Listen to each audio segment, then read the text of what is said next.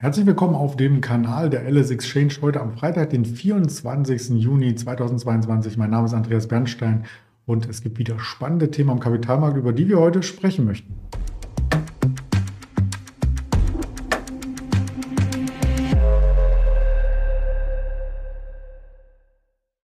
Interessante Einblendung von der Präsentation erwartet dich hier.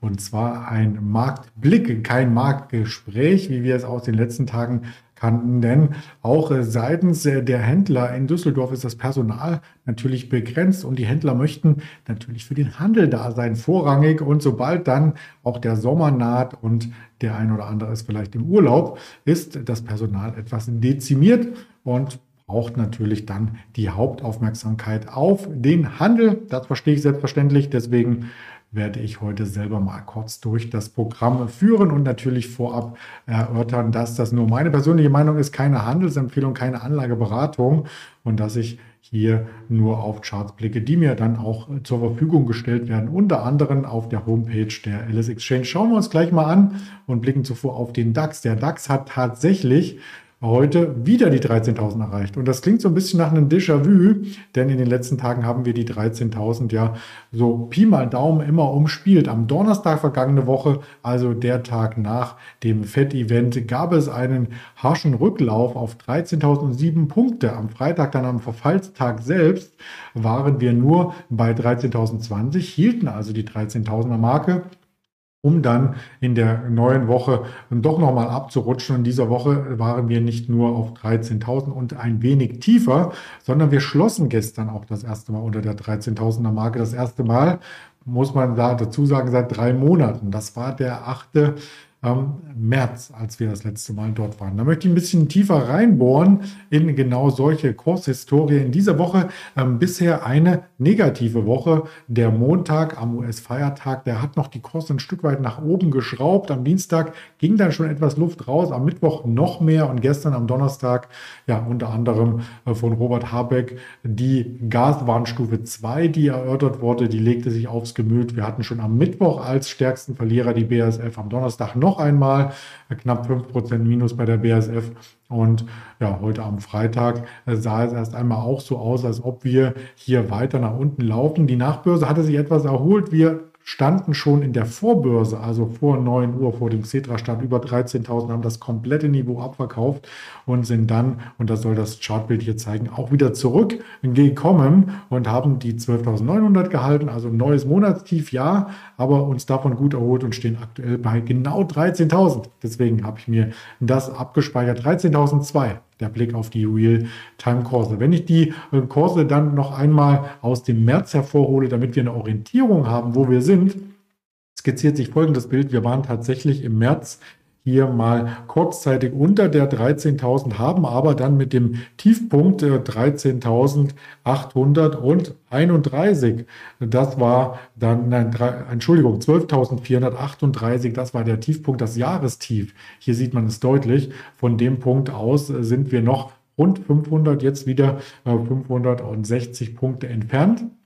Das kann aber natürlich charttechnisch noch auf der Agenda stehen. Einige Marktbeobachter sagen, wir testen das auf jeden Fall noch einmal. Und wie dynamisch es nach so einem Test ablaufen kann, das zeigt eben auch der März. Wir hatten die letzten Schlusskurse unter 13.000 vor dem gestrigen Tag am 8. März gesehen. 8. März 12.831 und das ist auch die Kurslücke, weil am nächsten Tag, am 9. März, wir schon über 13.000 standen. Da gibt es noch ein Gap, ein sogenanntes.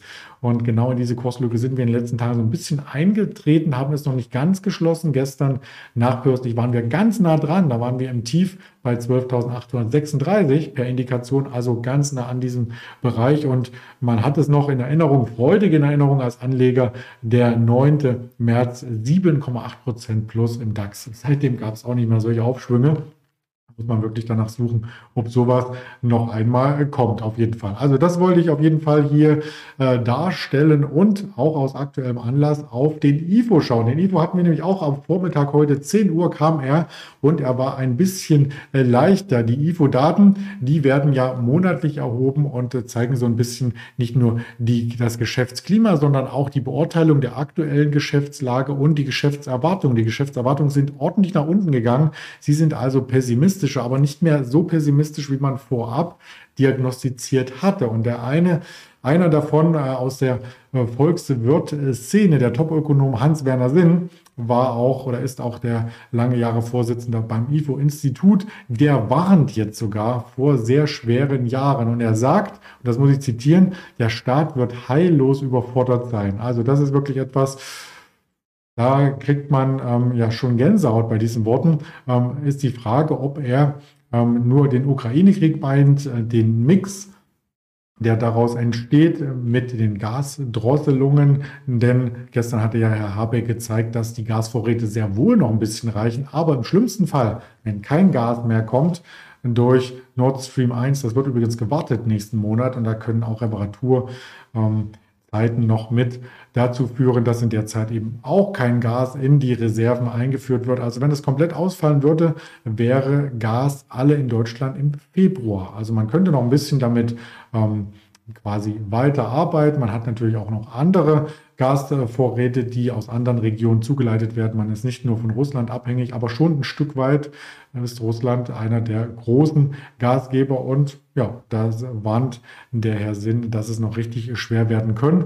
Der demografische Wandel ist verschlafen worden. Da kommt nochmal ähm, die Krise aus einer ganz anderen Ecke, möchte ich meinen. Also wir fokussieren uns jetzt aktuell auf Ukraine-Krieg, auf Lieferengpässe, auf Gas und, und, und. Aber über Demografie, da redet ja niemand momentan. Und das hat Hans-Werner Sinn hier mit ähm, reingebracht.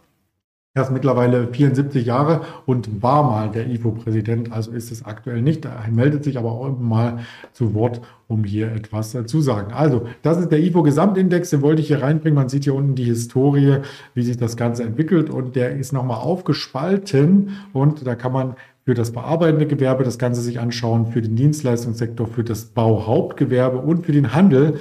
Der Handel liegt mehr oder weniger brach und das bringt uns gleich zum nächsten Thema. Ich schaue auf die Aktien, die sich gestern stark bewegt hatten, weil die auch heute ähm, entsprechende Indikationen zeigt und da ist eine Zalando aus dem Handel dabei. Deswegen würde ich Zalando als erstes hier auch nochmal mit äh, zum Thema machen. Bei Zalando, beim großen Einzelhändler oder naja, Einzelhändler kann man gar nicht so sagen, er ist ein Internethändler, wo es ganz viele Marken auch zu kaufen gibt, so ähnlich wie bei Amazon selbst. Aber man hat hier äh, sich auf den Modebereich spezialisiert. Also Zalando kennt vielleicht der eine oder andere zumindest, äh, wenn der Postbote zweimal klingelt, Schrei vor Glück, den Werbeslogan, den kennt bestimmt auch jeder. Die Krise holt Zalando ein. Das ist quasi das Thema, was gestern ganz oben auf dem Börsenparkett besprochen wurde, denn der Ausblick, der musste jetzt gesenkt werden, die Prognose zusammengestrichen. Die Corona-Pandemie, die hatte der Aktie einen ordentlichen Auftrieb verliehen, aber die Zeiten sind erst einmal wohl vorbei. Die Nachfrage, ähm, die ist natürlich nicht nur nach Kleidungsstücken auf Zalando ausgerichtet, denn es gibt auch ganz viel Konkurrenz. Es gibt eine About You, es gibt auch einen ähm, Händler aus der Türkei, der jetzt in den deutschen Markt reindrückt, zum Beispiel mit noch preiswerterer Mode. Ähm, dann gibt es äh, trotzdem ja die Einzelhändler, die in den Innenstädten auf Kundschaft warten. Und gerade bei schönem Wetter überlegt man sich, ob man das Ganze online tätigt oder ob man sagt, nein, ich gehe in die Innenstadt und mache mir noch einen schönen Tag mit einem Eis und einem Cappuccino und kaufe mir dort vielleicht eine neue Hose oder ein neues Hemd in meinem Fall. Äh, das ist die große Frage. Das merkt eben Zalando jetzt die Zurückhaltung, insbesondere auch, weil die Inflationsdaten anspringen und man hier vielleicht als Konsument sich zweimal überlegt, brauche ich ein neues Hemd? Brauche ich neue Hose? Muss es die neue Kollektion sein? Oder trage ich das alte nochmal auf? Also die trübe Stimmung bei den Verbrauchern die sorgt dann dafür, dass bei Zalando die Umsätze zurückbleiben. Ähm, auf die Kostenbremse wurde schon gedrückt, aber das reicht momentan nicht. Die Analysten waren auch gar nicht da überrascht darüber, dass gestern äh, so eine Prognose und Gewinnwarnung kam, ähm, sondern hatten das schon erwartet. Man hat es auch ähm, ja schon kommen sehen aus anderen äh, Segmenten, aus anderen Bereichen. JP Morgan hat zum Beispiel eine viel größere Prognosesendung erwartet. Also da wieder was Positives, so ein Stück weit, was man rein interpretieren möchte. Aber ich möchte die Zahlen hier erst einmal ähm, mit ins Kalkül bringen und vor allem den Aktienkurs, der hat sich nämlich von über 100 Euro auf aktuell 22,50, wie es äh, gerade an der LS Exchange zu sehen ist, ganz schön nach unten revidiert. Der Börsenwert war im Hoch 28 Milliarden und jetzt ist er auf 6 Milliarden zusammengeschrumpft. Ja? Also der Höchstkurs war bei 105,90, da waren es eben diese 28 Milliarden und jetzt sind es knapp 6 Milliarden. Der Umsatz in 2022 soll im besten Falle um 3% wachsen auf 10,7 äh, Milliarden, dass man so eine Vorstellung hat. Also ein bisschen mehr als der Börsenwert soll an Umsatz erwirtschaftet äh, werden. Und äh, die Erlöse könnten aber im schlimmsten Fall auch stagnieren. Das wären dann die 10,4 Milliarden. Also im besten Fall ähm, 3% hoch, im schlimmsten Fall stagnieren, ist auch vielleicht noch in Ordnung. Aber man hat ja davor gesagt, dass das Wachstum bei 19% liegt. Ja, und von 19% auf 3 das ist fast schon eine Vollbremsung, ja. Und das sind eben auch äh, Sondereffekte, die dann am Ende aufs Ergebnis schlagen. Wir hatten im äh, Vorjahr dann ein bereinigtes Ergebnis von 468 Millionen. Ja, und in diesem Jahr geht man davon aus, dass es nur noch dann 430 bis vielleicht 500 sein werden. Also auch da womöglich einen Rückschlag, auch wenn der Umsatz konstant gehalten werden kann, im besten Fall sogar 3% steigt, ist beim Gewinn nicht mit deutlich mehr zu rechnen. Das ist der eine, die eine Aktie, die auf alle Fälle für Furore sorgt und die hier Anleger nicht gerade zum Kaufen einlädt. Solange dieser Abwärtstrend hier weiter sichtbar ist, gibt es auch keinen Grund aus technischer Hinsicht, die Aktie zu kaufen. Und wenn die Geschäftsentwicklung weiter so trüb bleibt, ähm, überlegt man sich das auch vielleicht fundamental. Ein zweiter Punkt oder eine zweite Aktie, die gestern sehr, sehr schwach war, das war die Deutsche Bank, sogar zweistellig verloren. Da gibt es drei verschiedene Faktoren. Zum einen natürlich, wenn wir in eine Rezession ähm, abgleiten, dann ist es für alle Branchen schlecht. Aber äh, Jerome Paul hat ja am Mittwoch gesagt, es könnte sein, dass die USA an dieser Rezession vorbei ähm, schippert, also dass sie gar nicht kommt.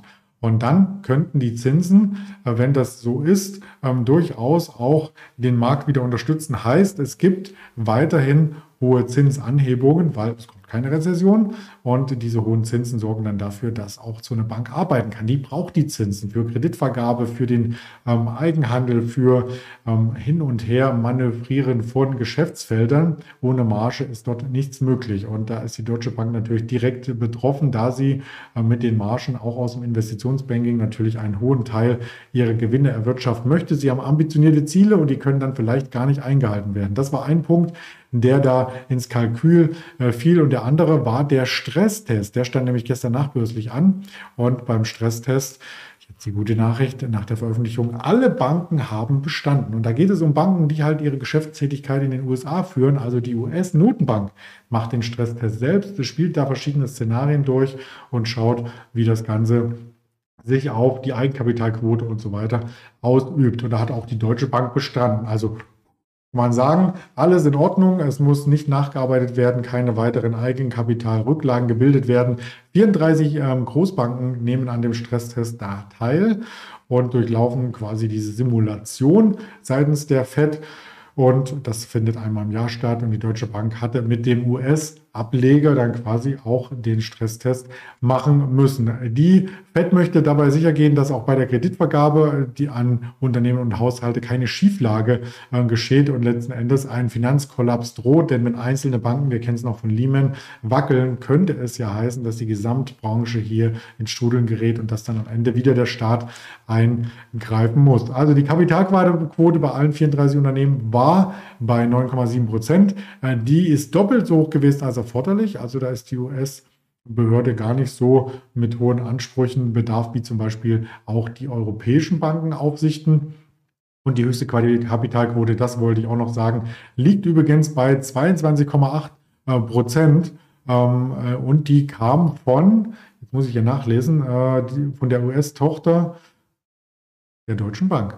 22,8 Prozent. Die niedrigste ist bei 6,8 Prozent. Das war die US-Bank Huntington Bank Shares, 6,8 Prozent. Und die Anforderung von der Fed liegt bei 4,5 Prozent. Also alles drüber, alles super. Und die Kapitalreserven ähm, halten Stand. Damit können auch die Banken Dividenden ausschütten. Und da geht es für die Deutsche Bank heute wieder ein kleines Stück nach oben, aber nur ein kleines, denn wir sind charttechnisch jetzt erstmal ähm, unter die 9-Euro-Marke gefallen. Das sieht hier so ein bisschen aus im Linienchart, als wäre das neues Jahrestief, ist es aber nicht. Und das möchte ich dir gerne auch zeigen äh, bei Guidance. Das ist ja auch der Desktop, wo wir als die LS Exchange mehrere Informationen, die Videos, Watchlisten und so weiter mit Listen. Und wenn man sich hier die Deutsche Bank anschaut, Das wollen wir gleich hier live tun. Ähm, dann fällt ins Auge, ähm, dass dieses Tief, ich habe ja auch schon ein bisschen was eingezeichnet, äh, dass nicht nur der Aufwärtstrend das einmal gebrochen ist, aber dass dieses Tief, was wir hier ähm, gesehen haben, bei 8,30 Euro ungefähr, noch nicht ganz das Tief aus dem März war. Also so ein Stück Puffer ist noch da. Beim DAX hatten wir es vorhin ja auf 560 Punkte diagnostiziert. Bei der Deutschen Bank sind es 15 oder 20 Cent, wenn man ganz genau ähm, sein möchte. Das ist auch noch lange nicht das Corona-Tief, also da sind wir auch noch ähm, weit weg ab. Da hatte ich diesen Aufwärtstrend mal eingezeichnet. Also wer als Deutsche Bank-Aktionär um die 4,50 Euro eingestiegen ist, der hat hier immer noch rund eine Kursverdopplung. Aber dieser Rücklauf unter die 9-Euro-Marke hat schon für ordentliche Druck auch technisch geführt.